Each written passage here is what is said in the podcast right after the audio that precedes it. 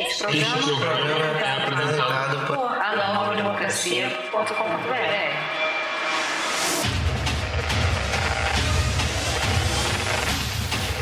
Olá,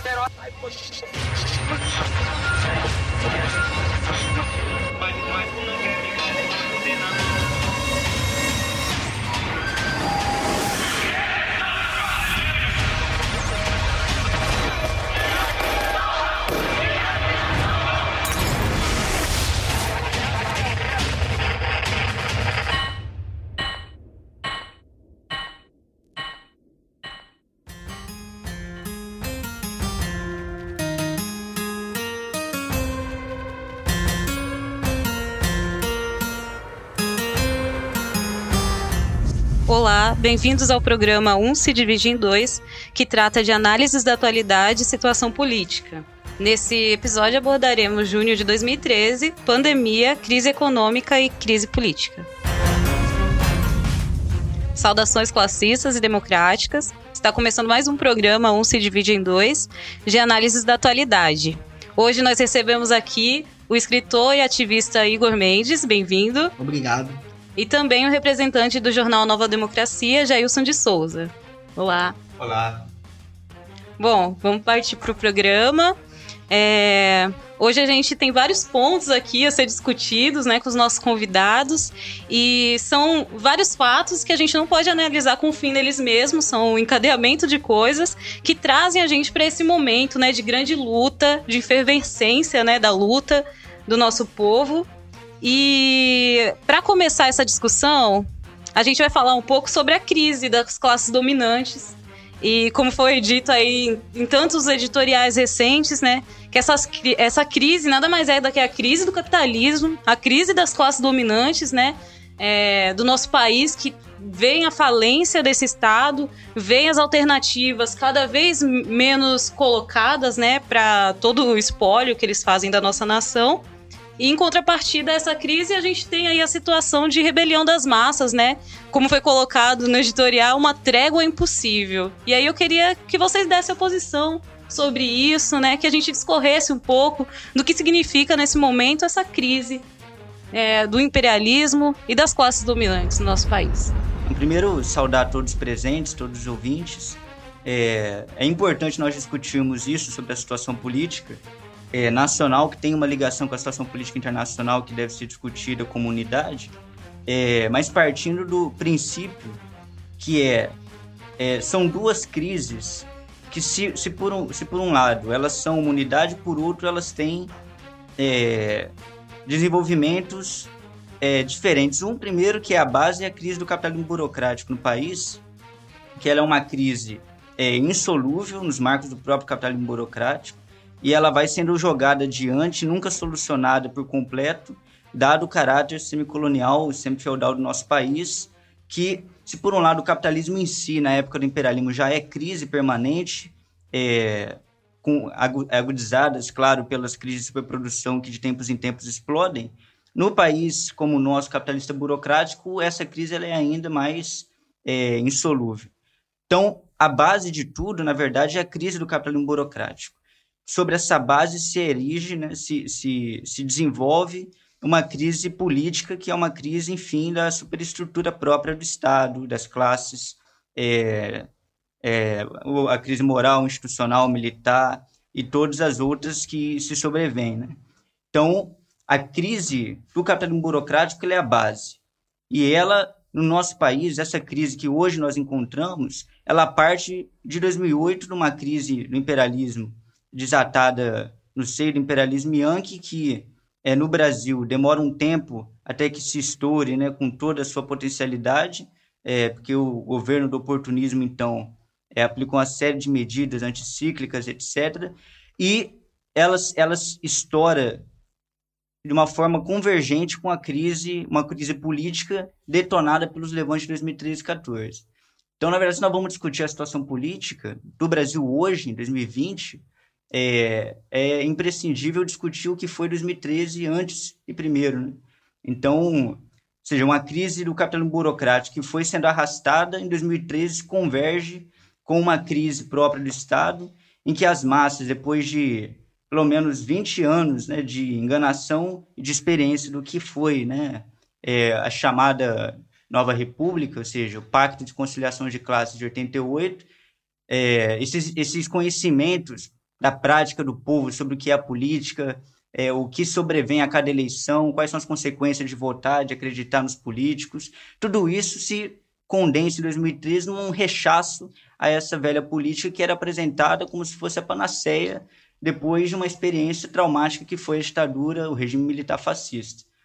E é, é, não, é, não é uma coincidência que 2013 aponta ao mesmo tempo contra essa, esse pacto de conciliações de classes, esse pacto de classes de 88 e contra o PT, porque foi o principal expoente desse período, ou seja, expoente dessa conciliação é, e de todo esse período é, em que se, se, se previu, se pretendeu, pelo menos, conciliar interesses tão antagônicos, tão diametralmente opostos como são das massas populares de modo geral e das classes dominantes por outro. Então, é claro que disso, de um levante de massas em que não se tem uma direção revolucionária consequente à sua cabeça, é, tudo fica fora do lugar e com tudo fora do lugar aparecem diversas alternativas que disputam como influir nessa situação e tirar o máximo de proveito. Daí surge Bolsonaro, por exemplo, mas daí também surgem coisas boas. E aí é o que define precisamente se antes de 2013 é, a situação era pior ou melhor do que nós temos hoje, é definitivamente a atuação das forças políticas. É, não, não, não, de, não deve é, pretender que retorne antes de 2013, porque antes era melhor, porque hoje é pior do que era antes, ou qualquer coisa que o valha. Mas se hoje é pior, é porque as forças políticas estão se degladiando, e daí pode surgir algo melhor que antes de 2013 não era possível.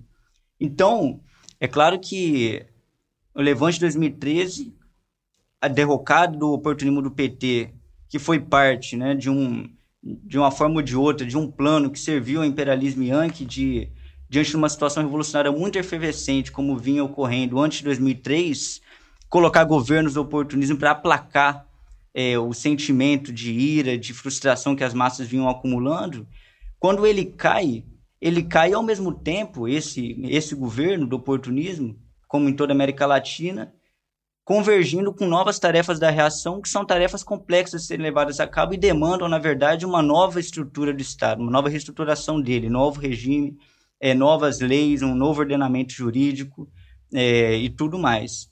Então, daí surge, da derrocada do, do projeto do oportunismo, surge o plano é, dos generais ou da direita do alto comando das Forças Armadas, que se traveste num primeiro momento de uma forma mais encoberta, como Operação Lava Jato, para lavar a fachada do sistema político e moralizar por um lado, e por outro também centralizar o máximo possível de funções é, do poder legislativo, judiciário e, e tudo mais no executivo, criando um regime o máximo possível centralizado, o mais ditatorial, se é que podemos usar esse termo, possível, com uma máscara de democracia por, por outro lado.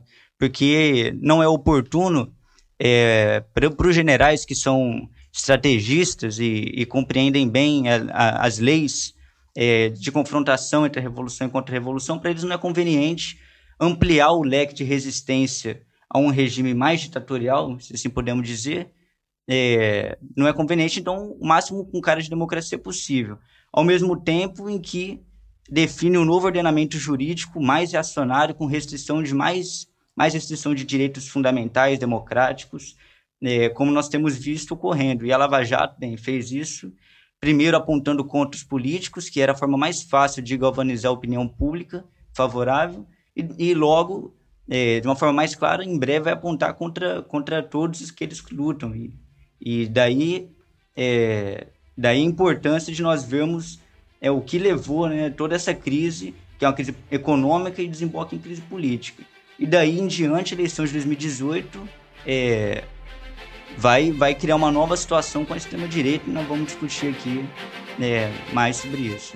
Bom, primeiro é, queria agradecer o convite. É uma. Na verdade, o jornal não, não convida, convoca. Então é uma alegria imensa estar nessa tribuna mais importante do, do povo brasileiro hoje. É, eu creio que o, que o Jailson colocou bem o aspecto interno.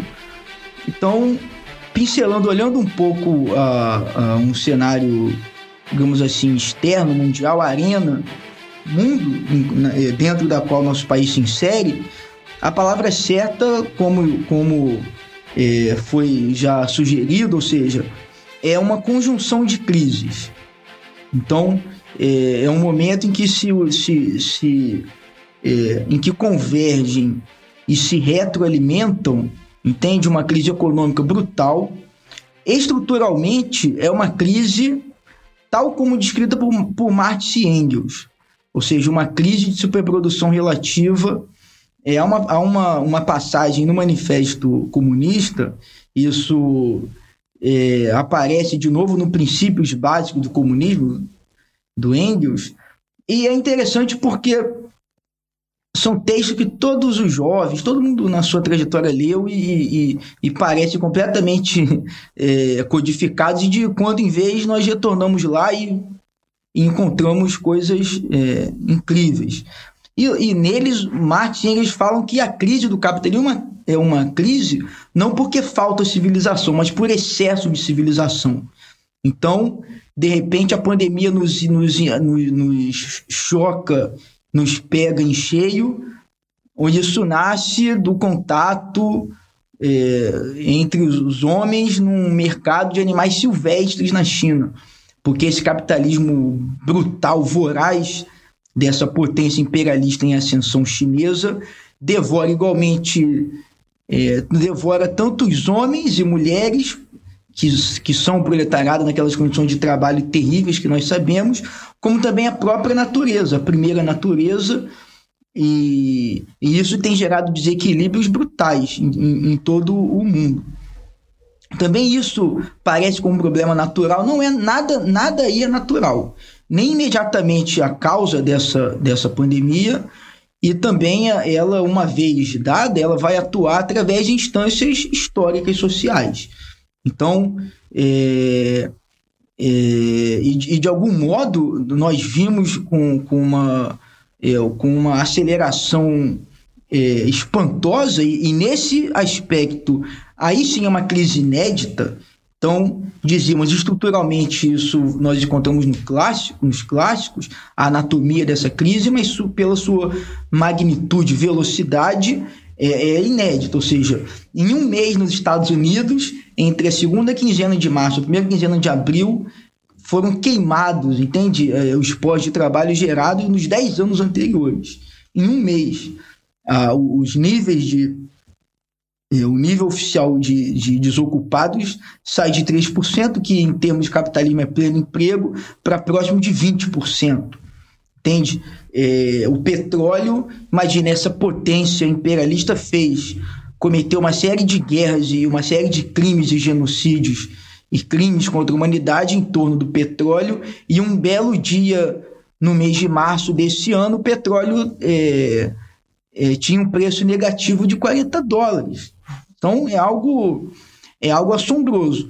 O que nos traz também uma dinâmica, essa base da qual o Jailson falava, nos arrasta também para um forte questionamento de todo, todo um, um mito ideológico político construído, na verdade, é, cuidadosamente fabricado pelos monopólios de, de, de comunicação, é, pelos pensadores de, de, de toda, toda essa época de contra-revolução, marcadamente desde o fim dos anos 80 para cá, ou seja, do indivíduo como centro da história e não as classes sociais, de um culto, é, de uma renegação de qualquer perspectiva de transformação social estrutural de longo prazo, de uma renegação, inclusive, do papel da ciência sobre vários aspectos, em nome de um combate ao cientificismo, na verdade, advogava-se um retorno ao pré-iluminismo,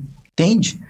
Com toda essa, essa, é, essas é, versões requentadas, ditas pós-modernas, na verdade, é, pré-modernas, é, é, quase feudais, entende? E de repente isso cai por terra. Né? Então, então, de repente, tudo aquilo que parecia inquestionável passa a ser questionado. E, e, aquela imagem, a imagem dos tempos é a do, do George Floyd e dos protestos que se seguiram. Ou seja, e esse estudo está por ser feito, eu levanto a bola aqui para os nossos ouvintes. É, talvez em termos tanto absolutos de, de população em geral mobilizada como proporcionais, número de cidades engajadas e, e tudo mais, tenham sido maiores, esses protestos agora tenham sido maiores até que aqueles históricos do fim dos anos 60. Ou seja, essa crise ela é econômica, sanitária, política, ideológica, histórica, é o limiar de uma época histórica que termina e claro, não vai não vai é, renunciar e vai se retirar sozinha, precisa ser derrubada. Mas é uma espécie de uma tempestade perfeita. Então nós estamos numa época em que se forma a tempestade perfeita. E nós temos é, é, é, é todas as, as razões para crer que o, o que ocorreu até agora, os protestos pelo mundo, inclusive já começaram aqui no Brasil, são só os primeiros raios dessa tempestade que virá. Então, só para não, não me alongar, mas é, é, não fechar sem isso, a gente falava de Marx e Engels, e o Lenin vai estudar a fundo o problema do imperialismo, e é interessante, é, é uma passagem muitas vezes não notada é por esses, sobretudo esses que querem fazer do marxismo um método de análise desvinculado da sua implicação política. O, o, o grande Lenin falando do imperialismo, ele diz capitalismo parasitário, em decomposição, agonizante ou capitalismo de transição. Isso é bastante importante. Ele diz isso textualmente, capitalismo de transição. Por quê? Porque após esse modo de produção, o que virá? Só pode vir a sua negação e a construção de algo novo que é o socialismo. Então nós estamos exatamente nessa fase de transição. É, falando ainda sobre imperialismo, dentro desse contexto de crise, né, do próprio imperialismo e também a crise entre as classes dominantes aqui no nosso país, a gente teve a Lava Jato, que vem como uma ferramenta de lavar, né, a fachada do velho Estado, porque como vocês já colocaram aqui, o que significou, né, é, 2013, a decorrência de, da crise de 2008, que vem se expressar aqui em 2012, mas de uma maneira mais forte, todos esse, esses desdobramentos colocou uma, uma emergência, né? Quando a gente fala o temor das classes dominantes, que é a rebelião das massas. Então a Lava Jato, ela vem como um instrumento, mas ela não se desdobra exatamente como esperam, claro, porque a realidade é o que está imposto aqui é, próprio do capitalismo burocrático, burocrático é uma disputa, né? É, grande e tortuosa, né? Então, é, recentemente também teve o, o, uma matéria que o portal Intercept postou sobre que comprova a intervenção do FBI e eu queria que a gente debatesse um pouco sobre isso, né? Como que essa é, intervenção na política interna do nosso país do imperialismo afeta e o que que, no que que isso se desdobra, né? A partir desse, desse ponto que é a Lava Jato, que é uma operação né, de Estado que, que excede o nosso Estado. A Bom, sua eu bola. Posso, eu posso começar dessa vez? Eu, eu acho que aí são duas questões bem, bem interessantes. Primeiro, sobre a Lava Jato em si, o papel do judiciário. Então, é, me causa certa espécie olhar, acho que a todos nós que acompanhamos, conhecemos mais de perto a realidade do país, causa espécie ver agora é, setores ditos progressistas, alguns até, é, creio que até honestamente, falando como, como se fosse uma oposição a, ao Bolsonaro e à extrema-direita, nos chamando a defender as sacrossantas instituições democrático-burguesas saídas da, da Constituição de 88, dentre elas o, o Judiciário. É, nós vimos esses dias mesmo um, um, aquela imagem bizarra é, daquele desembargador humilhando o, um guarda municipal que interpelava a, a usar máscara e ele começa a falar em francês e, e chamar o, o rapaz de, de analfabeto. É, esse é um retrato, entende, do judiciário brasileiro. O poder talvez mais reacionário e racista é, é, é, sob, sob, todos os aspectos. Então, é, a, a crença, entende, de que via justiça. E, e, esse é o discurso típico no movimento popular, quando a luta ela se levanta num certo patamar, não faltam os bombeiros de plantão para no, no, nos apontarmos a via do judiciário, do Ministério Público, a via essa aí como a, a capaz de, de resolver conflitos. Então, a Lava Jato é a, a expressão, entende, é acabada desse problema. O Brasil é, tinha, em 1990, 90 mil pessoas presas. É, esse foi o, o, legado do regime militar. Hoje são 700 mil subindo. E, e, e um parênteses, aliás, é que o encarceramento que mais aumenta é o de mulheres. Sabemos em que classes elas são recrutadas. Então a Lava Jato, do ponto de vista da classe dominante, ela é, é uma mão na roda, ou seja, ela apareceu, uma vez que, que é, os protestos populares de 2013 e 2014 levantaram um questionamento aberto à ordem vigente, ela aparece como uma saída é, com uma espécie de uma via prussiana, entende? Para os problemas brasileiros, ou seja, a classe dominante se rearranja e faz a, a limpeza para que nada mude, isso é bastante antigo na nossa história, e de quebra ela ainda entrega todo um arcabouço, entende? É, jurídico, é, no, no bojo do qual você tem as delações premiadas, você tem é, é, uma série de. o conluio entre é, judiciário, Ministério Público e monopólio de imprensa para fabricar versões da realidade. Isso que, aliás, foi usado em experimento contra os ativistas de 2013. E isso de um lado. E de outro lado, escancara é, a interferência, é, entende, de uma polícia estrangeira, no caso norte-americana, em política interna do Brasil.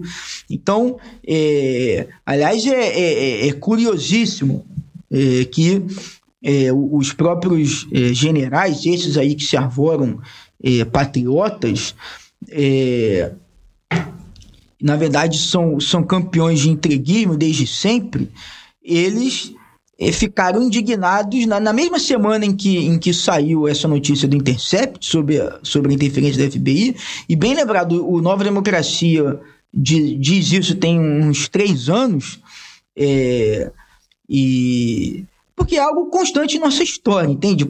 Agora é a comprovação, mas é, é essa subjugação estrutural. E os generais ficaram indignadíssimos quando um certo figurão do judiciário é, disse na cara deles que o que há em curso no Brasil hoje é um genocídio. Mas sobre essa interferência externa, nenhum pio. Então, isso lembra uma, uma, uma passagem do Nelson Werneck Sodré, grande estudioso do Brasil, e fica sempre a, a menção a esse a esses intelectuais importantes progressistas de nossa história e o, e o Nelson Fernandes Sodré falava, olha, no Brasil os generais que contam não são esses aí que estão no governo, entende?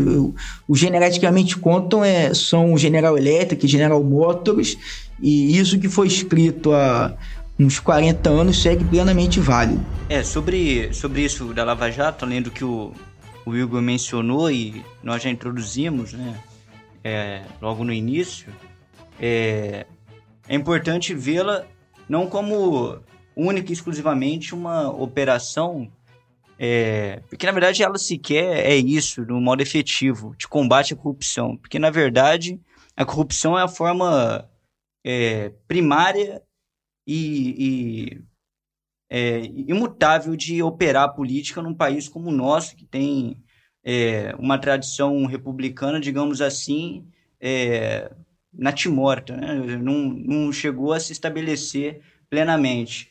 É, então, na verdade, dentro desse contexto todo, e que o Igor menciona, é, fica claro que daí não pode servir ou sair nada que sirva efetivamente aos interesses do povo ou mesmo da nação, é, o seu desdobramento próprio, o seu desdobramento efetivo, prático, é, demonstra que interesses ela, ela opera.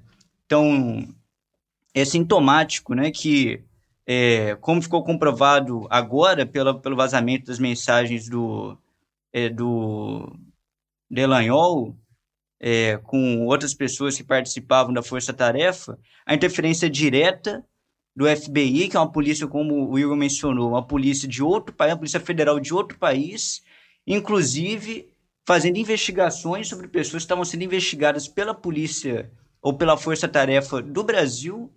É, e, num dado momento lá da conversa, o Delanhol ele menciona que, é, quase como, como ultrajado, que não ia pedir para que passasse aquela solicitação de, de, de, de permissão, né? Uma permissão para o Ministério da Justiça para que a polícia de outro país fizesse uma investigação ou um interrogatório, alguma coisa do gênero, contra o investigado brasileiro. É, no entanto, ele não, ele não se compromete ou não se sente é, indignado ou, ou constrangido com o fato de que a polícia de outro país isso é plenamente aceitável, realizado e fica por isso mesmo. E é, também é sintomático o fato de que os generais, o que nós afirmávamos e continuamos afirmando, mas o fato de, afirmarmos isso já em 2017, é, um contexto em que inclusive a Lava Jato era tida como um patrimônio, muitos monopólios de imprensa então dizia isso como quem reza. Era o patrimônio da nação que ia mudar a panaceia de todos os problemas e tal. É, é, ou seja, é, é sintomático que o exército não tenha também se manifestado, nenhum dos generais a propósito, sobre a interferência estrangeira, e, no entanto, como é possível uma operação desse tipo, que foi levada a cabo, principalmente no seu início, majoritariamente pela primeira instância do judiciário, alcançar figurões tão notadamente impunes até então, como foi o caso de vários parlamentares? Como pode? o que nós afirmávamos e, e agora fica, embora não, não ainda comprovado, mas cada vez mais claro, é a centralização de toda essa operação, na verdade, por parte do alto comando. E não é possível entendê-la, a operação, de outro modo que não partindo dessa conclusão. É, ou seja, um juiz de primeira instância é, investigando pessoas, é, parlamentares, senadores, congressistas, etc., no caso, deputados, é, isso em 2016, 2015, 2017. E daí surge, como desenvolvimento desse contexto, uma maior racionalização e que leva, em última instância, a essa situação em que nós estamos vivendo. Ou seja, isso tudo é parte de um plano do alto comando, entendeu? O que nós afirmávamos é isso, e fica cada vez mais claro. Claro, por quê? Porque eles não podem ampliar é, o, o campo de resistência a esse projeto todo que é obrigatoriamente necessário seja, é preciso retirar direitos, cortar na carne das massas operárias, camponesas e demais trabalhadores seus direitos. Para quê? Para trazer de volta todo o capital financeiro internacional que migra como, como de fato, é, algo que, que é multinacional, ou seja, não fica preso em um país. Então, era, é importante para as classes dominantes trazer esse capital financeiro de volta, já que nós somos uma semicolônia. E o capital financeiro, por certo, é, não tem outras intenções que não o lucro máximo. E o lucro máximo é onde as condições de trabalho são mais precárias, mais, por assim dizer, desumanas. No entanto, é impossível você retirar os direitos das massas operárias, camponesas, etc., absolutamente impossível se você não tem uma legitimidade para fazê-lo. Entendeu? E 2013 mostrou que eles não tinham mais essa legitimidade. O Congresso foi achincalhado, é, o governo do oportunismo, por isso, deixou de ser viável, também o foi. E aí é, entra na questão de 2013. Mas é, era absolutamente necessário você moralizar.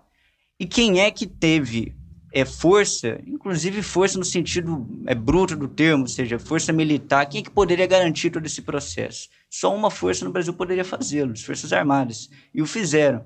Claro que não como 64, se nós estamos falando de um golpe, de, um, de uma mudança de regime, não claro como 64, porque eles perderam a opinião pública naquela oportunidade. Mas não deixa de ser, nesse sentido, parte de um golpe de Estado. Né? E aí é, é, é fundamental discutir melhor o que é 2013. Então, como foi bem colocado aqui pelos companheiros, é, a Lava Jato vem como uma resposta, né? E resposta aqui. Resposta a junho de 2013, que é a somatória de uma série de lutas populares que tem um novo momento, que é um momento histórico no nosso país, né? Um, um momento chave nessa luta, que é a luta de classe, né? Um momento de satisfação. E é muito discutido hoje o legado de junho de 2013. Pela perspectiva reacionária, pela perspectiva oportunista, várias respostas dão, né? Dentre elas, inclusive, culpar a massa pelo governo militar de fato que hoje a gente tem, né? Junto com o Bolsonaro. É, e a gente tem aí colocado uma perspectiva que o maior legado de 2013 é a luta popular. Como que isso se dá, né? Qual, o desenrolar disso? A gente sabe que somos frutos aqui dessa luta, né? No sentido que muitos de nós, e eu acho que nós três que estamos aqui hoje, podemos falar que estivemos lá em 2013, é, em, em, variados níveis de consciência naquele momento, as massas se levantaram. Não por acaso, né? Três pessoas de locais diferentes e de histórias diferentes estavam ali, cada um no seu canto, participando desse momento. Então, é, foi grandioso para o nosso povo. E qual o legado que isso deixa? Como que isso responde, né? Como que isso se desenvolve é, chegando na situação que a gente tem hoje, que é de é, tensão, né? tensão e efervescência aí da luta? Bom, eu posso, então, começar. Eu queria focar em 2013, assim, então, porque é, já, já é, já é, é uma, sobre isso uma questão bem interessante que você coloca. Primeiro, é, é imoral, entende? Não só é imoral, inclusive, como é, logicamente é é, é absurdo é, dizer o seguinte: não, as manifestações de 2013 produziram é, o Bolsonaro. Ou seja, no fim das contas, o que se diz é não se devia ter ido. Olha, isso, isso é tão. É tão é, é, isso é tão ridículo, entende? Como você também poderia dizer, é, portanto, que é, as manifestações no Brasil de 68 deram no AI-5, entende? Seria é, seria mais ou menos esse, esse raciocínio. Ou, é, é, então, claro, as manifestações, o protesto popular, que tem, é, assim, muito brevemente, assim, isso pode ser desdobrado em N direções, 2013 é o resultado dessa democracia mutilada que nos foi prometida pós 88 e jamais foi entregue, entende? Democracia para as massas populares. Na verdade, o que nos entregou foi uma, uma velha democracia burguesa é, é, manca. Né? A verdade foi essa. Em 2013 foi esse questionamento.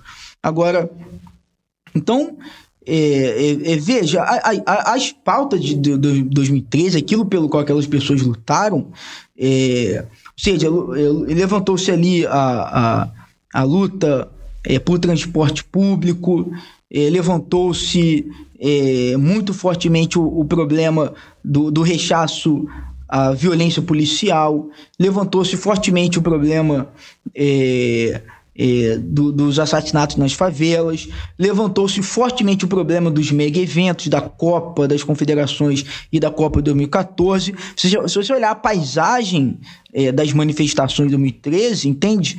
É, você vai encontrar uma pessoa é, talvez com a camisa da, da, da, seleção, entende? Porque ali era, era isso mesmo que estava sendo questionado. As centenas de milhares de famílias removidas no contexto dos mega eventos, era isso que estava em, em, questão. Então, é, talvez a imagem emblemática de 2013, que foi rico em imagens emblemáticas, a gente teve a, a, a, tomada da LERD, por exemplo, mas eu ficaria com, com o Caveirão avançando sobre, a sobre os manifestantes é, na, na, na, Avenida Presidente Vargas aqui no Rio, entende? E é, a juventude combatente pulando em cima do caveirão e, e, fazendo o caveirão retroceder. Porque, claro, o caveirão, como instrumento de morte, entende? Ele tem carta branca na favela. Ali na, no centro do Rio, sob os holofotes, ele nada mais é do que uma geringonça, algo ridículo, entende? E ele deu, deu meia volta à juventude combatente botou ele para correr. Ou seja, essa é uma imagem emblemática, tanto dessa tal democracia que, que na verdade, trata a juventude pobre com caveirões, entende? Como da resposta a isso. Lembrar, por exemplo, a campanha mundial é, é, sobre o Amarildo, Entende? Ela, ela ganha, o, ganha a, a, opinião pública, mundial, inclusive, nesse contexto das manifestações. Então, ele, você, você tem claramente entende, um questionamento progressista no sentido é, histórico do termo, entende? Da ordem vigente. O que, o que talvez, e, e até certamente, vai dar no Bolsonaro é, é a resposta que o Estado brasileiro deu às manifestações. Inclusive, é, não é nunca é demasiado lembrar, presidido à época pelo PT, pela senhora Dilma Rousseff, entende? Então, é, a gente falava de Lava Jato, um dos pilares da Lava Jato, que é a, a, a delação premiada, entende? Ela vem no, no, no, no, contexto da nova lei de organizações criminosas, que foi votada em regime de urgência pelo Congresso Brasileiro em julho e agosto de 2013. Na verdade, a lei de organizações criminosas, entende? Ela nasce como uma lei anti-protestos né? como o próprio exército brasileiro, que, que, nós estamos discutindo aqui, o papel crescente dele na, na, na, na, vida política do país, na verdade ele nunca saiu de cena, nesse, nesse recorte específico, lembrar, em 2014, entende? As cidades sede aí da Copa, que eram 14, salvo engano, boa parte do, da, da das unidades da federação, entende? Foram colocadas de fato sob intervenção militar. E havia um protocolo do Exército sobre como lidar com as manifestações é, que definia os manifestantes como força hostil. Isso está escrito literalmente lá. Ou seja, é o inimigo interno, é o próprio povo. Esse exército, na verdade, a função dele é uma função policial contra seu próprio povo. Então, é, e, e, claro, um pouco mais à frente, a, a lei antiterrorismo, que foi votada também nesse, nesse contexto de mega eventos de protestos. Então, é, se nós é, é, rechaçamos, entende? A repetição, a demagogia, a mistificação é, proferida aí por esses ideólogos é, é, vendidos, entende? Amestrados, nós lembramos, apenas lembramos aqui, estou citando fatos, entende? Se nós lembramos apenas de passagem que foi 2013, rapidamente esse discurso reacionário, é, ele, ele cai por terra. E, aliás, um, um, uma nota, a gente falava da, do Intercept, entende? Essa mesma equipe presidida por uma tal de Leslie, eu não sei o que, que é uma, uma agente do FBI. Essa mesma é, agente, entendeu? Norte-americano aqui, participou e, na verdade, coordenou a Lava Jato, o mesmo Intercept deu, que ela, na verdade, começou a trabalhar em conjunto com a Polícia Federal e o Ministério Público no contexto das manifestações. Então, aí sim, a resposta do Estado brasileiro, aí sim, ela, ela pode ser responsabilizada pelo que vai dar, desembocar alguns anos depois no Bolsonaro. Isso que o, que o Igor falou é, faz a gente lembrar de várias coisas. Primeiro, é, o que, como o Igor já mencionou, o que levou as pessoas para a rua foi é, exclusivamente seus, os seus interesses imediatos, ao mesmo tempo, alguns aspectos políticos. Né? Ou seja, todas as demandas não, não solucionadas que esse sistema promete não cumpre, por um lado, e como resultado mesmo disso, a desconfiança, o descrédito que as massas vão acumulando e vão tirando conclusões políticas sobre, sobre a realidade que vive e tal. É, mas, é, olha só, 2013, por exemplo, não teve uma cidade média do país, uma única, que não teve bom, milhares de pessoas. É, eu me lembro de cidades que não tinha nenhuma tradição absolutamente de manifestação, de irem para a rua 100 mil pessoas, 50. Eu vi isso com os meus próprios olhos, inclusive. Era algo absolutamente inédito. É, 2014, Aqui no, no Rio em particular, não foi nem jornada de junho e julho, porque, salvo engano, até outubro teve manifestações muito combativas que convergiram com greves de todo time, inclusive greve dos professores, que foi que, se, que mais se radicalizou.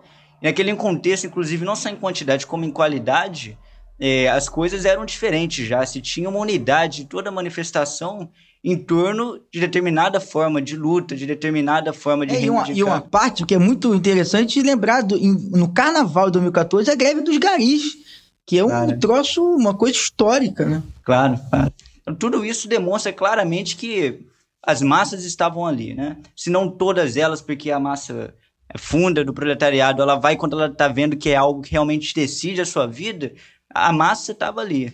Então, agora, é natural como a gente estava até falando no começo do, do nosso debate, aqui nossa conversa, é natural que quando as pessoas vão para a rua motivadas pelos seus interesses imediatos, que é absolutamente comum e é assim que funciona a mesma dinâmica da luta de classes, da luta das massas, ela não vai, elas não vão com um programa pronto de revolução. Isso é impossível, isso é inviável. E por não, justamente por não ir com esse programa pronto, é a sua luta ela pode dar em, em, vários, em vários resultados. E, é claro, é, o que é importante para nós é perceber que é impossível, ainda que ela fosse, as massas, elas fossem para a rua com uma direção clara e nítida sobre qual caminho traçar e como solucionar seus problemas, ainda que fosse assim, isso não poderia gerar outra coisa, como o Igor mencionou, que uma resposta do Estado mais reacionária possível. Claro que comunidades de contrários que são né, as classes em luta, elas só podem impulsionar a agudização dessa contradição quando um se luta de uma forma mais radical, tende a agudizar essa, essa luta. Né? Então é natural quando as massas é, promovem um grande movimento é, reivindicativo de luta, quanto mais combativo ele é a propósito, mais violenta a resposta que, que recebe. Nesse sentido, a menos que nós renunciássemos é, do ponto de vista político, a solução de todos os problemas que afligem o povo, que sabemos passa pela revolução de nova democracia, ininterrupta socialismo, parará, é, a, a, a menos que nós renunciássemos a isso, nós temos que aceitar como fato dado e ainda que lutando contra, contra ele, que o avanço de uma revolução, da luta popular, gera o avanço da contra-revolução de forma proporcional, né? diametralmente proporcional. Né? Ou seja, é, isso, bem, vemos pela história recente de 2013, em que um avanço da luta do povo gerou, em dado, em dado grau, uma resposta mais acionária do Estado, mas também vemos nos clássicos, né? ou seja, no 18 de Brumário, Marx trata exatamente disso, que a Revolução Operária é, de 1848 não é ela o, o, o, fator reacionário, ela é algo revolucionário. No entanto, ela gera é, um, o seu contrário ainda mais violento e, e, e é, reacionário, ou seja, Napoleão III, que estabelece depois o seu se, de, se declara, se proclama imperador. Ou seja, é, a única, a única conclusão, seguindo essa lógica aí de que 2013 gerou Bolsonaro, é de que nós temos que parar de lutar, porque não vamos para a cama, debaixo dela de preferência, porque lá, e só lá nós podemos é, evitar que a reação se torne mais virulenta, mais agressiva. É, o fato é, o, o povo coloca-se na rua, é, o seu algoz, ele veste uma máscara mais odiosa, mais violenta, mais aterrorizante possível. Ele a escolhe, inclusive é, ainda que esse processo se dê impune. Outra coisa que é, é importante, é, e é particularmente importante para nós que, que estamos discutindo aqui o papel que tem a luta do povo, é o seguinte: é, um levante de massas que seja, ele acontece, claro, por fatores objetivos. As pessoas vão na rua porque elas têm problemas não solucionados é, que as lança para lá. Mas é claro também que o fator subjetivo, ou seja, o fator político e até em algum aspecto ideológico, cultural também, joga um fator, em algumas circunstâncias, determinante também. Então, por que que em 2013, durante o governo do PT, aconteceu aquilo? 2013, aquela, naquela magnitude, naquela importância, que, já que nós estamos discutindo o legado, é, hoje nenhum protesto é como antes de 2013, nenhum. Todos são mais radicais. O que antes era um abaixo assinado, é, e aí de fato eram abaixo assinados mesmo, tipo, tá faltando um semáforo na minha rua, faço abaixo assinado e levo para o vereador. Hoje se transforma em barricada. Se isso não é um aspecto positivo, é, nós perdemos o senso de orientação. Como eu ia dizendo, é, por que, que aconteceu ali, naquela circunstância? Claro, ademais de que estava se gestando uma crise, ela ainda não tinha chegado. Mas, no entanto, a, a luta daquela magnitude ocorreu, porque os fatores subjetivos aí contam muito seja, o que ocorreu foi que, na verdade, o oportunismo, junto com todo o pacto de conciliação, como a gente vinha falando né, no começo da nossa conversa, ele perdeu ali a capacidade de enganar. E o perdeu porque setores do movimento popular, setores combativos, de alguma medida mais clarividentes que os demais, porque mais comprometidos com o povo, na sua atuação desmascararam. Esses setores desmascararam o oportunismo e desmascararam a farsa da, da nova Constituição Cidadã, etc. e tal, mostrando, ó, isso não existe. É, isso não existe. O fato de Bolsonaro vir depois também é, é, é, é, pura necessidade das classes dominantes. Se a democracia para as pessoas se tornou claramente algo que não lhes serve, que não é seu, e é claro, eu estou falando da velha democracia, porque democracia em geral não existe, é, então, naturalmente, a classe dominante, para conseguir manter o seu sistema de exploração e mais potencializá-lo, como nós estamos discutindo ser uma necessidade, é claro que ela vai, pelo menos uma parcela dela, apresentar uma alternativa fascista, ou seja, de que a democracia de fato é realmente isso, de que não presta de nada e, e é necessário uma, um outro regime. E aí nós entramos no governo militar de, de fato. É porque os generais e o Bolsonaro, quando ele, o, Bolsonaro ganha a eleição lá, na verdade estava tudo mais ou menos entendeu? Planejado. O alto comando das Forças Armadas, sendo um alto comando, se a gente sabe fazer uma coisa, é plano. Inclusive, às vezes fazem só plano, entendeu? Mas plano eles fazem. Então, eles estudaram os cenários todos das eleições, botaram o Mourão na chapa do Bolsonaro de antemão, mesmo não sendo candidato preferencial, que, um parêntese, né? Se, do ponto de vista eleitoral, não faz nenhum sentido para se ganhar voto colocar ao lado de um presidente é, ou de um candidato a presidente militar um outro militar.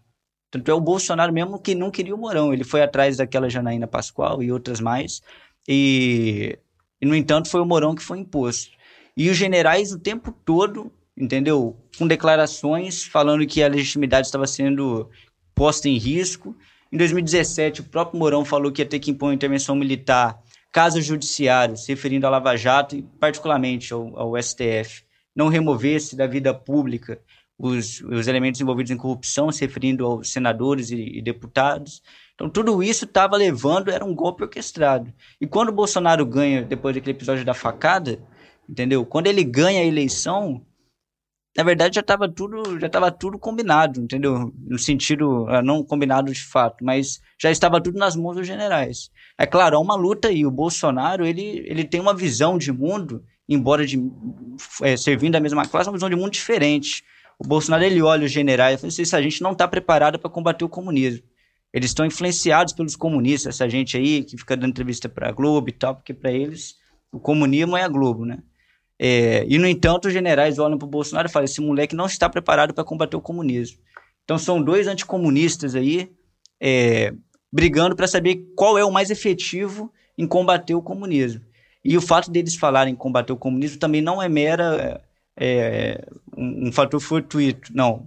É porque eles estão vendo que de 2013 em diante, combinado com essa crise que está que tá se gestando, que na verdade já desatou é, mundial, junto com a desmoralização completa do sistema político, com o estado de ânimo das massas, com todo o acúmulo de experiências e de conhecimento que ela vai traçando sobre a vida política que ela passa e tal, é um material muito explosivo muito explosivo, né? Basta uma chispa, citando Mao Tse Tung, basta uma chispa para incendiar tudo. Então é um plano preventivo, né? Ah, então aproveitar o, o, o, o gancho novamente, pensar o seguinte: a, a, as manifestações e, e aqui sequer é, nós fomos em 2013, entende? As manifestações em geral. É, onde quer que, que, que haja manifestações populares, entende? Nós pensamos agora nos Estados Unidos é, é, viverão também. Na sequência desse, desse protestos, um, é um processo inevitável, entende? De radicalização da luta de classe de um lado e, e, e do, da reacionalização de outro. Isso, isso é, é bastante claro. Então, a, a grande questão, é, é, é, e essa é uma diferença radical com o pensamento reformista, entende? É, é, é, é a seguinte: as, as manifestações, quando elas, elas, elas rompem no, no, no cenário, no horizonte, elas, elas é, explicitam engrenagens que já atuavam antes, mas estavam mais ou menos ocultas, entende? Ou mais ou menos implícitas. No caso brasileiro, mais ou menos oculta, uma razão muito nossa, entende? Ou seja, é, é, é no, nos anos da redemocratização, eu falei rapidamente aqui que nós saltamos de uma população carcerária de, de 90 para 700, 90 mil para 700 mil pessoas, nós temos 50 mil brasileiros e brasileiras assassinadas anualmente, entende? A imensa maioria deles aí pelas forças é, policiais ou paramilitares. Dentro disso que se chama milícias, os diferentes esquadrões da morte, essa coisa toda. Nós temos um número de algo como 100 mil desaparecidos. Sei, quem são, o, vamos lá, quem são os encarcerados, quem são é, os assassinados, quem são os desaparecidos, quem são os empregados. Aqui nós estamos falando da mesmíssima população. Entende? Que manteve-se sempre excluída é, a ferro e fogo, entende? É, com a massa camponesa, indígena, quilombola. Então, é, é, é, é, só que como esses são os morríveis de sempre, entende? Como agora na Covid, também são esses aí. São esses os 80 mil mortos, entende? Como são esses os morríveis de sempre, a sua sina é mais ou menos é, oculta. Quando as manifestações irrompem, elas obrigam o caveirão, por isso que essa para mim é a grande imagem daqueles dias, entende? Elas obrigam o caveirão a vir para o centro da cidade. Então, para as pessoas, claro, que, que achavam, que acreditavam sinceramente, porque vivem em certas redomas e pensavam que nós, que nós, que nós vivíamos, ou por força mesmo de propaganda, que, é, é, que faz as mentiras mais atrozes parecerem verdade. É, é, é, essas pessoas que acreditavam piamente, então, que nós marchávamos para. Eu lembro, é, 2013, nosso ouvinte certamente também, 2010, 2011, é um exercício interessante ler os jornais da época. Porque se nós fizermos isso, a gente vai ver coisas do tipo Brasil, país, é, nova potência mundial, é, Brasil, agora um ator importante no cenário mundial. É toda essa, todo esse ufanismo, a, a pátria de chuteira é, re, é, revisitada no contexto da Copa, tudo isso. O 2013 rasga esse, esses véus todos. Entende? Então ele, ele dá a impressão para que ele estava mais ou menos vamos dizer assim, alienados dessa realidade, é, evitavam contato com ela, parece que 2013 cria a situação. Não.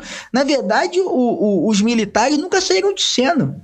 Entende? É, o exército brasileiro ficou no, no, nos anos do PT, de 2004 a, a 2015, entende?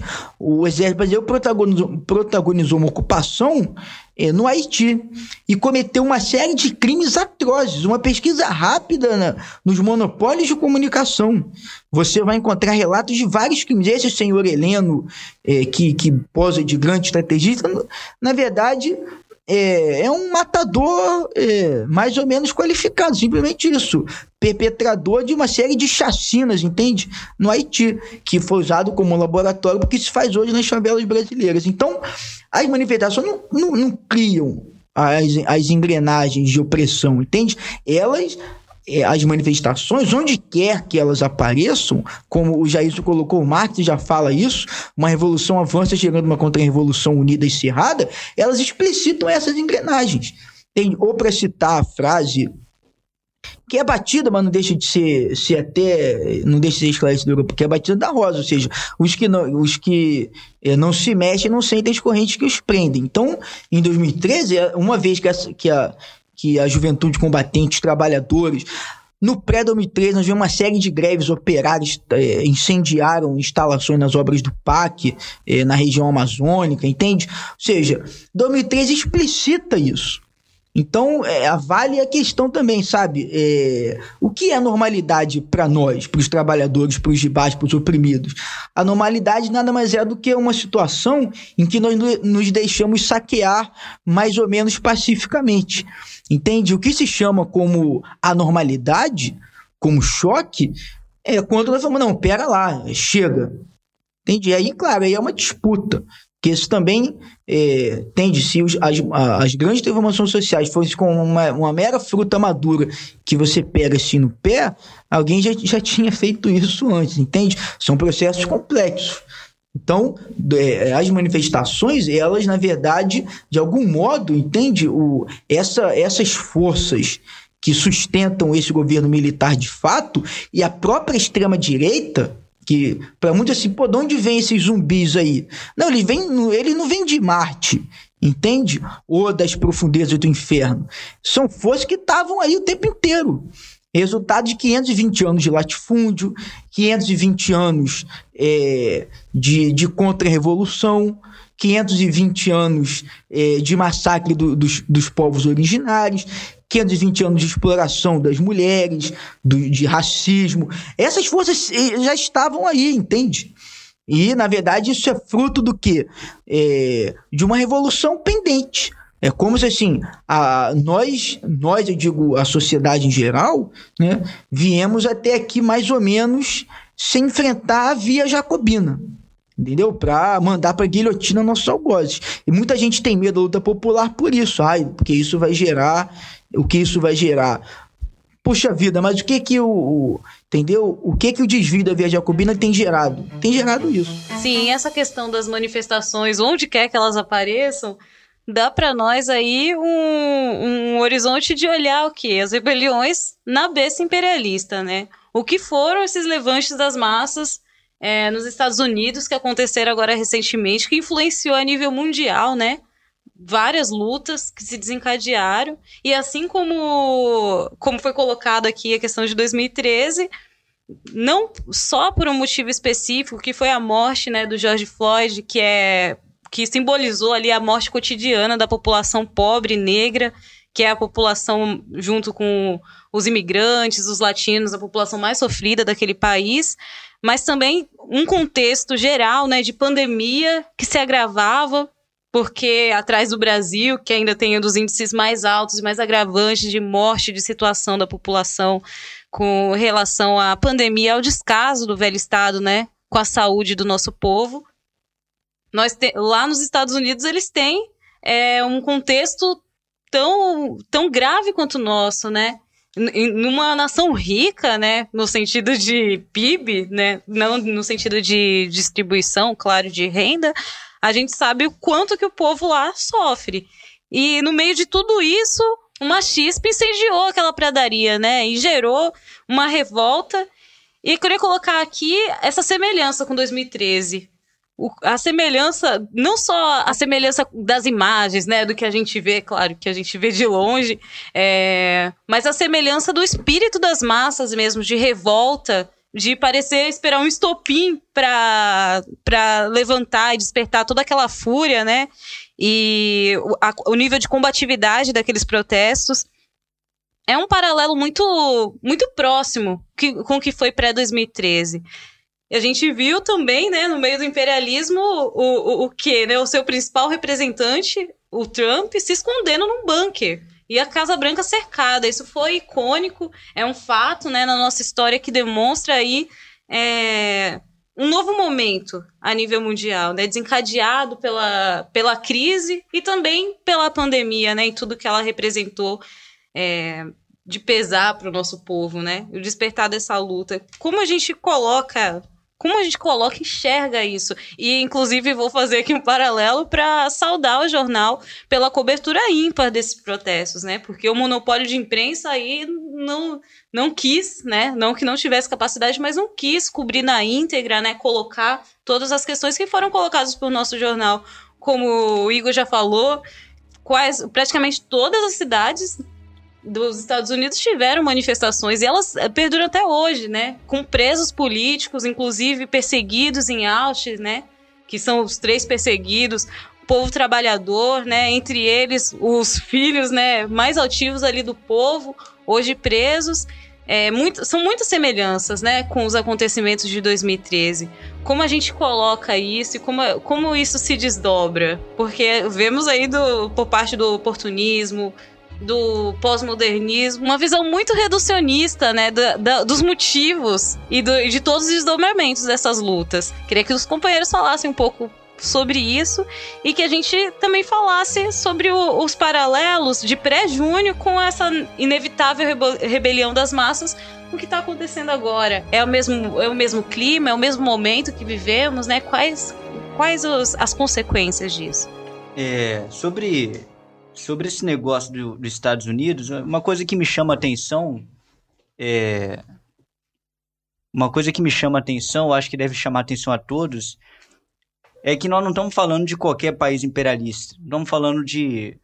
Nem de qualquer país, nem de qualquer país imperialista.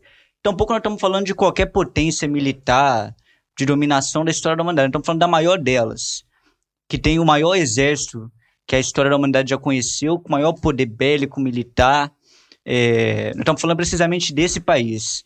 E precisamente este país, esse país, essa potência, esse monstro, ficou de joelhos diante não das massas em geral, não de milhões de massas altamente organizadas, não, ficou de joelhos diante de uma minoria, sim, uma minoria do povo que se levantou. Porque aquilo não foi a maioria, foi um punhado, um punhado ativo. E esse punhado ativo foi suficiente para que, como o Igor mencionou, o papel do caveirão, que fora da favela não tem nenhuma importância, talvez um paralelo. O, o tanque, o exército norte-americano, ainda que ele não tenha ido para a rua, ele não foi porque ele não pode fazer lá o que ele faz do, né, em todas as ocupações, invasões imperialistas que eles perpetuam em todo o mundo, como fizeram em vários locais. É, então, muito é dito que é, eles têm uma força é, que é impossível de dobrar, porque eles têm mísseis que são jogados e é, são inteligentes e pensam e têm sentimentos e matam, enterram e acabam e pronto.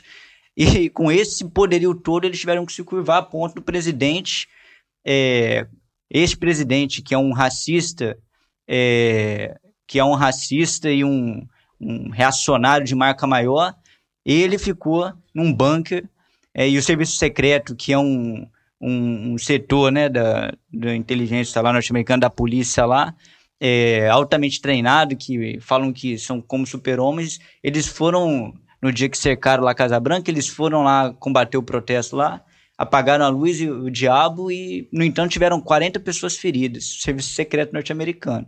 Então, é isso por um lado.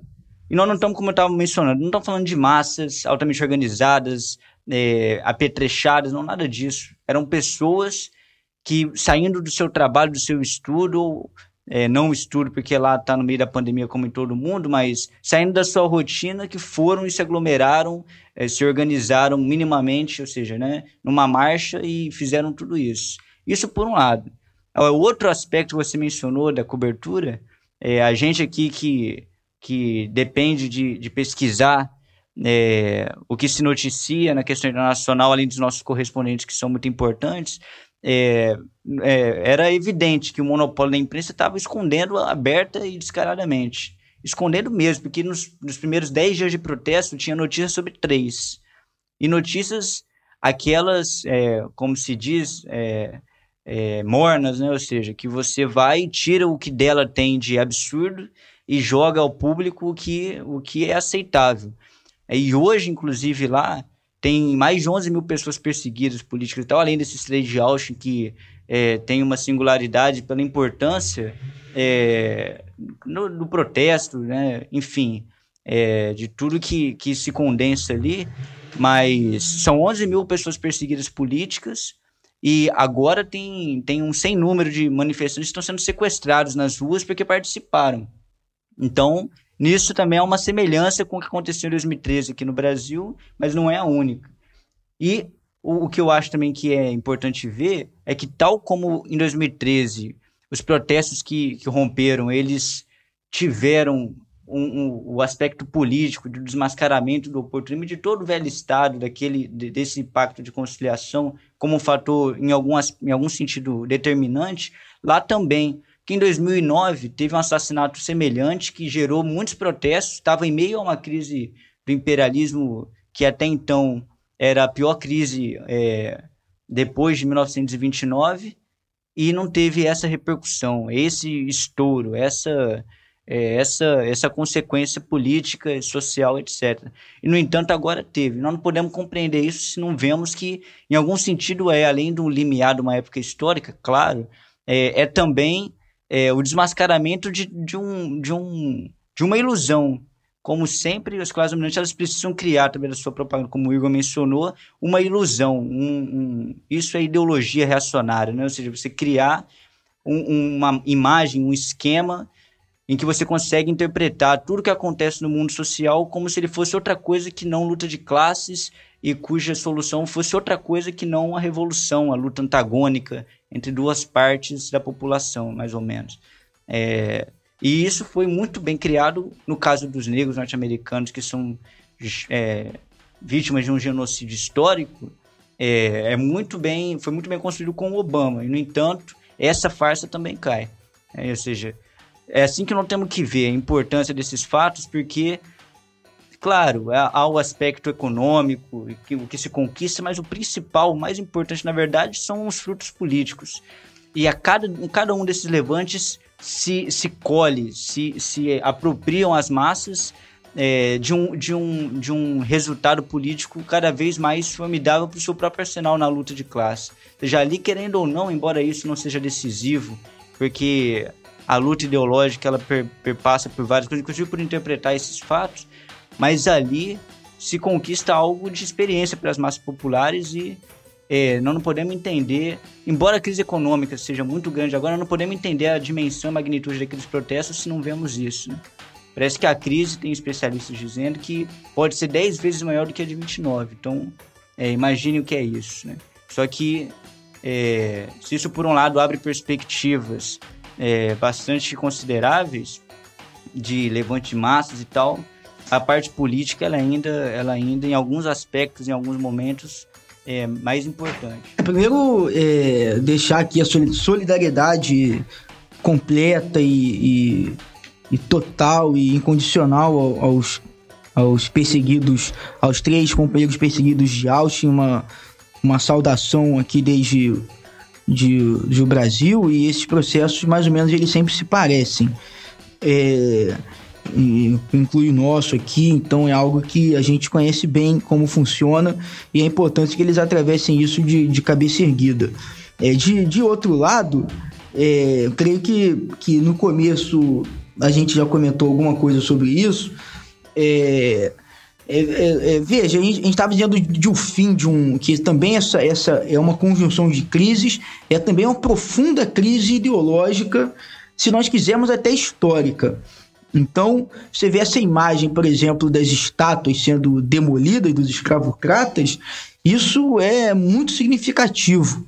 É, então, é assim, é, é, o passado sendo reescrito pelo presente, e, e é assim, é assim que, que, que é, a história funciona. Esse, esse país, esse, apresentado, aliás, é, a um, uma, uma americanização odiosa da, da própria cultura, é, um certo aculturamento aqui do, do, do Brasil por um, um, setor da classe dominante que simplesmente mimetiza os valores que vêm é, dos Estados Unidos, os piores valores, porque ali, claro, naquele país há um proletariado, há um campesinato, há uma história, história de luta imensa. Os valores que são exportados são sempre os da classe dominante nesse caso, pelas vias tradicionais. E essa, essa então, essa essa potência apresentada como um gigante imbatível, nós olhamos claramente que ela tem pés de barro. Entende? Por quê? Porque ela está sentada também internamente é, numa lógica de, é, de opressão brutal né, é, dos povos originários. Então, os Estados Unidos foram tal, é, deu exemplo singular de país que simplesmente exterminou toda a população originária. Ficou um ou outro aí, entende? É, é, Sabe-se lá como. Né? Acho que nem eles conseguem explicar os que sobreviveram. Extermínio completo dos peles vermelhas, entende? É, e, e, é interessante isso, porque nós falamos de crise da democracia burguesa, mas de algum modo o liberalismo já nasce morto, entende? Porque ele nasce é, progressista contra a velha ordem é, feudal, e, e os Estados Unidos não, tem, não tinham um passado feudal, isso explica toda a pujança deles, entende? É, mas era, de todo modo, uma ideologia que, que é, propugnava uma igualdade jurídica, entende? Mais assentada na manutenção de uma opressão de classe. Então, mesmo nos seus primórdios, esse país que é apresentado a Constituição norte-americana como fundador de uma concepção de direitos, era direito para humanos. A questão é quem eram humanos, entende? Segundo essa concepção, os escravos e os peles vermelhas não eram humanos. Entende? Há um, um, um episódio é, marcante, Napoleão, no início do século XIX, entende? quando ordena é, a, restauração da, da escravidão nas colônias francesas, ele viu um destacamento francês para combater o povo haitiano. E aí, lá no Haiti, ele, o exército é napoleônico se, se depara com é, com um exército guerrilheiro haitiano, entende? Cantando a Marselhesa. Isso causa um choque moral profundo, um certo colapso nas tropas napoleônicas. Então, a própria ideia tem um setor da. Isso entra em cheio, parece que não, mas entra em cheio que a gente está debatendo. Há um certo setor da, da, é, da esquerda, digamos assim, com muita licença poética, entende? Que é, quer apresentar a luta por direitos como o, o, mar, o nosso horizonte. Pelo que vocês lutam, lutamos direito. Não, não, nós, nós lutamos, como dizia o Marx, pela abolição do direito, entende? Direito pressupõe Estado que pressupõe opressão de classe. Claro, os interesses imediatos, enquanto persista essa ordem é, odiosa aí, nós lutamos pelos direitos imediatos. Mas esse não é o nosso horizonte máximo, entende? Então, é porque na própria fundação disso há um problema insolúvel. A igualdade burguesa é a igualdade jurídica. Só que a igualdade jurídica, mantidas todas as outras desigualdades estruturais, ela é a perpetuação da desigualdade, entende? Então, é, é, então os Estados Unidos é um, é um, é um, é um gigante com, absolutamente com pés de barro. Né? E, e, e, e, na verdade, é como é um fenômeno interessante, não só o imperialismo no, no seu processo, na sua crise continuada de decomposição, não só ele não amplia zonas, digamos assim, é, de, de prosperidade, propriedade do burguês no termo, não só ele não amplia mais essas zonas, como ele as restringe onde antes eram zonas de prosperidade, de primeiro mundo, elas são hoje inundadas de terceiro mundo. Entende? Então, na verdade, o que, que é o, o que, que é a população negra norte-americana? É o terceiro mundo no coração é, da besta, como, como o Jailson bem, bem disse como os imigrantes na Europa Ocidental e, e, e, de algum modo, são esses os coveiros, entende? À medida que esse processo brutal é, de opressão política, de, de negação, aí sim, de direitos mais elementares de sobrevivência, na medida em que a, a, a, reação, entende? Precisa ampliar esse processo, que politicamente é mais reacionarismo. Na medida que precisa ampliar esse processo para dar sobrevida à sua ordem, ela amplia o número dos seus coveiros, que ao fim e ao cabo terminarão, terminarão por, por liquidar essa ordem. Então são contradições absolutamente insolúveis. E pretender dar uma abordagem, portanto, meramente identitária a isso, entende? Como se, que, como se a, a como é, certos setores falam, não, tudo é luta por reconhecimento, sabe? Ou a luta por inclusão. Bom, se você restringe a luta, por exemplo, da população negra norte-americana ou aqui no Brasil, esse racismo estrutural odioso, inseparável da história da formação da propriedade da terra no Brasil, do grande latifúndio e da mão de obra escrava. Isso é, isso é absolutamente inseparável, entende? É, é, é, querer, é, então, reduzir isso a uma luta por reconhecimento, primeiro, ela nega o processo histórico concreto, e segundo, você reconhece a autoridade de alguém. Quando eu peço para que alguém me reconheça, eu já reconheço nesse alguém a autoridade para fazê-lo. Não. Essa luta tem que resolver no terreno é, é, é, estrutural. Entende? Há um, há um, há um, há um, um panfleto, é, que é isso, não chega a ser um artigo, é algo muito curto dos Panteras Negras, é, num jornal, é, Black Panther, se não me engano, que era o jornal oficial, muito instrutivo, falando assim: libertação significa liberdade. Entende? Então, nós não vamos alcançar a nossa verdadeira libertação, inclusive racial, né, é, é, é, desvinculado de uma, da liberdade de, de classe social, de todos. Entende? Então, é, creio que, que são, são esses protestos muito vivamente, de forma muito visceral, eles colocam essas questões é, é, bastante em relevo assim, sobre a mesa. Bom, a gente vai encaminhando para o fim do nosso podcast, mas desse episódio, claro, temos muitos outros. Fiquem atentos aí, os próximos que virão. E aí eu queria colocar uma pergunta que acho que responde aí angústias, anseios de tantas pessoas quanto ao entendimento da situação, né, política atual. Qual é a posição, né, dos companheiros aqui com relação aos generais, ao governo Bolsonaro, né, o que se configura como um governo e o governo de fato? É, acho que o, o, o é excelente para nós é, digamos assim, arrematarmos então essa, essa questão, o, o, o, Jornal Nova Democracia tem sido muito feliz na, nas análises que faz, entende? De que há um governo de direito e um governo de fato.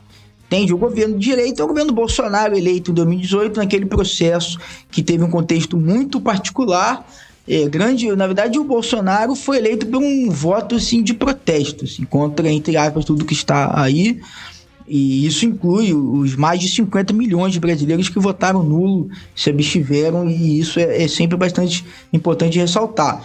Então, esse, é, esse é o governo é, de, aparente, é, ou desgoverno, é, como queiram. Porque, na verdade, o Bolsonaro não se propõe a governar. ele pro, se propõe a fazer é, agitação. O Bolsonaro é um, é um agitador, é, não chega a ser um propagandista porque ele não tem muita capacidade mental para isso, mas ele é um agitador, entende da, é, do golpe militar fascista o, o, quanto antes. E é um governo é, militar de fato. Ou seja, o Brasil hoje é, é, é um. É, é, a exemplo do, do Paraguai ao longo da maior parte do, do século XX, entende? O Brasil é governado por uma junta militar.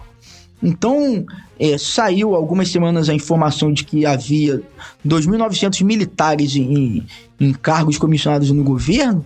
Na verdade, não é, não, não é, é três vezes mais, são 6 mil militares, entende? Em, em cargo comissionado. Nos governos militares, tem, é, é, não, não houve isso.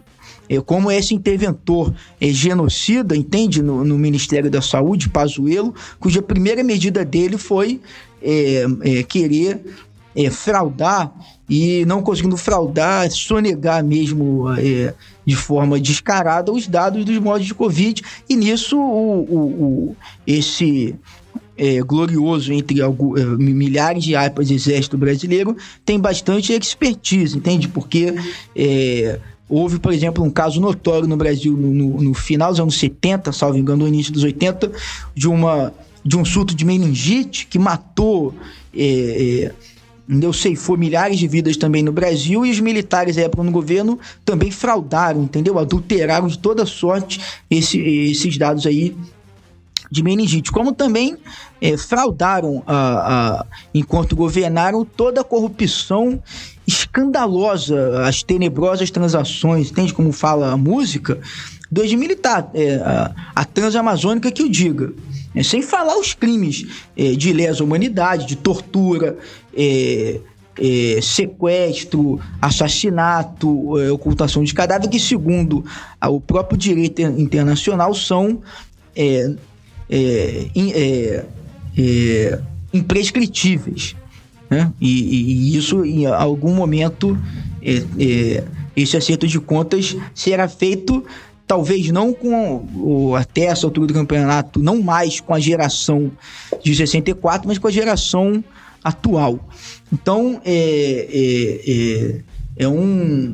E, e, e, essa, essa é uma disputa, como foi bem dito, em que nenhum desses dois lados é, representa os interesses populares.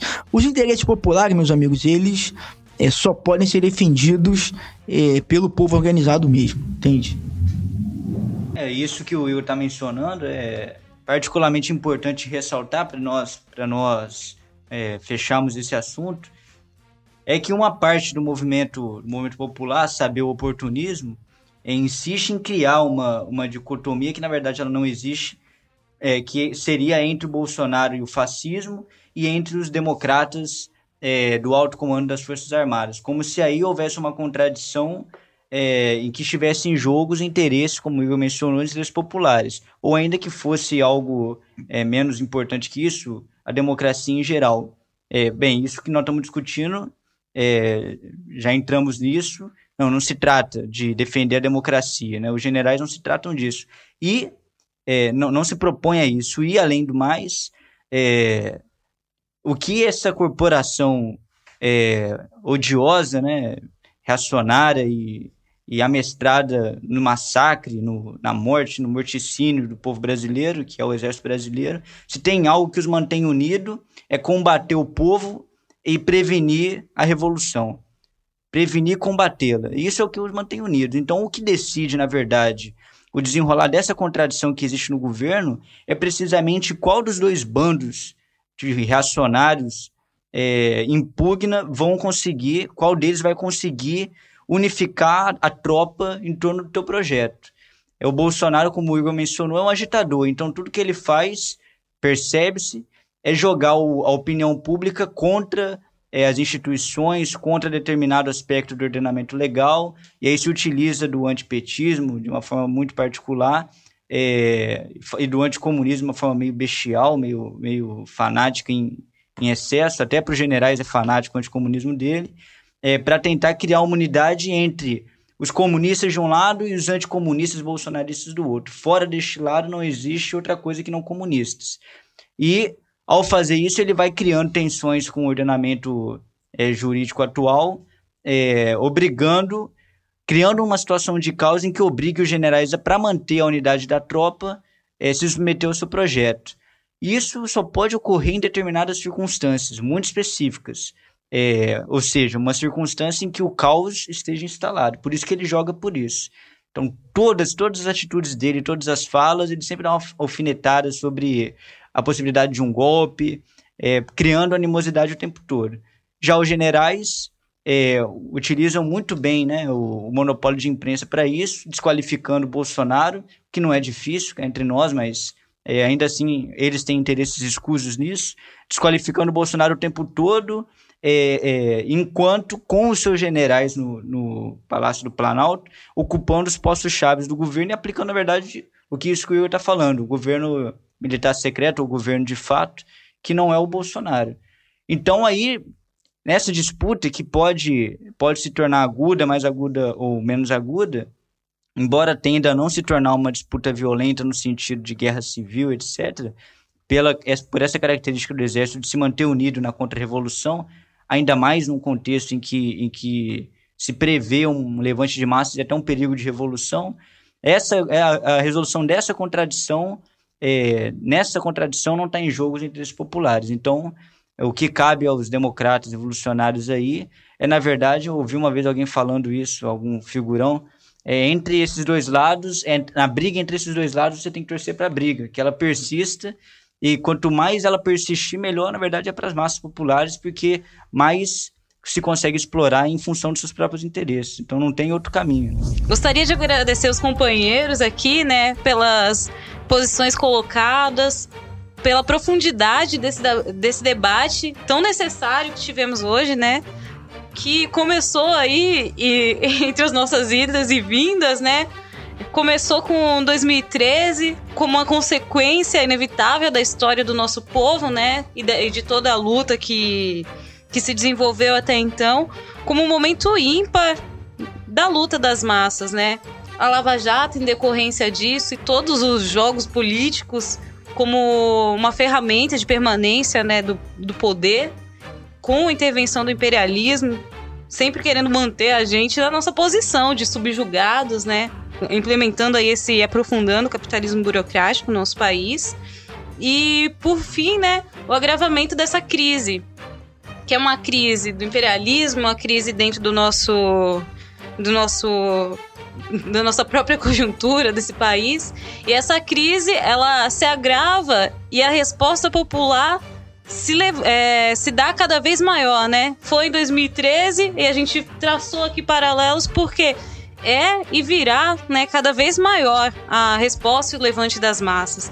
E quando a gente fala sobre sobretudo, qual é o ganho, né? O ganho é político, né? De todas essas eh, desses pequenos e grandes levantes cotidianos, né? E os que marcam a nossa história, todo esse ganho político gera um acúmulo e pra gente hoje é claro que o que falta no nosso país, o que falta para o nosso povo se libertar de tudo que é colocado, né, como amarras, é uma revolução. E essa revolução, ao observar toda a nossa história e como ela se desdobra, ela tem um, um, um caminho, né? É uma revolução agrária, anti-imperialista, né, uma revolução democrática, é a revolução de nova democracia que é colocado, né, como a pauta do dia, em que a cada manifestação, a cada desenrolar da situação desse país e do levante das massas, o povo coloca mais em alto nessa bandeira e de forma mais consciente das nossas necessidades, né? E bom, fiquem atentos porque próximos episódios dos nossos podcasts, nos seus mais diversos temas virão. E estamos preparando um sobre literatura, né? Que vai contar também com a participação do Igor, para a gente discutir sobre Graciliano Ramos, inclusive, que tem artigos no jornal sobre isso né? Já, já, já leiam para se preparar para esse podcast. E também sobre a servidão e o latifúndio, que é uma questão chave, né, para a revolução do nosso país, a luta camponesa, como ela se coloca e se levanta cada dia. É, vamos ter aqui novamente, né, o, o nosso companheiro aqui do jornal para tratar sobre isso, buscando elevar cada vez mais, né, a nossa consciência, a nossa formação, para dar respostas cada vez mais contundentes para dar respostas cada vez mais contundentes, né? As perguntas que nos são colocadas. Agora eu vou falar uma última coisa. a gente tratou aqui hoje também sobre uma luta, né? Que é a luta pela liberdade, por uma verdadeira liberdade que o nosso povo trava. É, nunca se isentou dessa luta. E há pouco tempo o Igor lançou um livro que se chama Essa Indescritível Liberdade. Um livro muito bom, inclusive, acabei de ler, maravilhoso. Opa. Recomendo a todos. É, tá à venda loja, na loja do jornal. Tivemos aí também uma live de pré-lançamento desse livro. E é essencial, né? A gente aprofundar por diversos olhares e, e instigar, nos instigar a responder essa pergunta, né? O que, que é essa indescritível liberdade pra gente? Aí eu queria que o Igor falasse um pouquinho sobre o livro, esse momento que ele vem, que é o momento é, que carece, né, dessas, é, de todos os, os, instrumentos que o nosso povo tem, de elevar a sua consciência, de se preparar, né, para novos períodos. E o livro vem como um, um acréscimo a isso. Queria que você falasse um pouco pra gente. Bom, primeiro eu queria já deixar meu agradecimento por participar. Creio que um debate bastante importante. Espero ter ter contribuído aí com os companheiros e, e sempre registrar que o jornal não convida, convoca. Então, é um compromisso, sabe, de a, a, a, a defesa, a leitura, a defesa e a difusão do jornal Nova Democracia é, é em si um, um ato é, revolucionário, se queiram, tá? Isso é, é bastante importante. Então, ler e difundir o jornal é, é, é, além de, de, uma satisfação, é, é, um dever de qualquer pessoa que se queira é, uma lutadora consequente no Brasil. Então, agradecer. E, e sobre o livro, é, brevemente, é, é, bom, a, a, literatura como a vida não conhece caminhos retos, né? os caminhos são sempre acidentados. Então, eu, esse livro trata mais sobre os caminhos acidentados e sobre talvez um, uma geração que é, é, também a minha, essa geração é, pós-regime militar, é, que deu em 2013, ou seja, que de algum modo é, um misto, sabe, de desencanto e de raiva e de revolta. Tudo isso desembocou em 2013, então o livro fala sobre esse caminho é, é acidentado. Então, só tenho a, agradecer e, e, ressaltar aí que leituras e críticas são sempre muito bem-vindas. Também gostaria de agradecer, dizer que é uma, é uma satisfação estar cumprindo a tarefa é, designada aí pelo comitê de redação. É, também considero que foi muito oportuno e, e, e, importante, na verdade, esse debate que nós estamos travando aqui, que nós travamos. É, e no mais, é, chamar a atenção de todos os ouvintes para nossa campanha especial de arrecadação em meio à pandemia, é, importância de nós, de nós impulsionarmos ela. E, enfim, mais detalhes vão estar no site do jornal é, anovademocracia.com.br e todos podem conferir lá e ajudar nesse momento difícil, né, para todos que precisam andar com suas próprias pernas, mas que por ser difícil também abre grandes perspectivas para nós. Então, o apoio é bem-vindo e necessário. Ok. É, obrigada a todos. Acesse então o site da Nova Democracia, do jornal Nova Democracia, www anovademocracia.com.br. Acompanhe também os nossos canais, né? Como o canal do YouTube, os podcasts.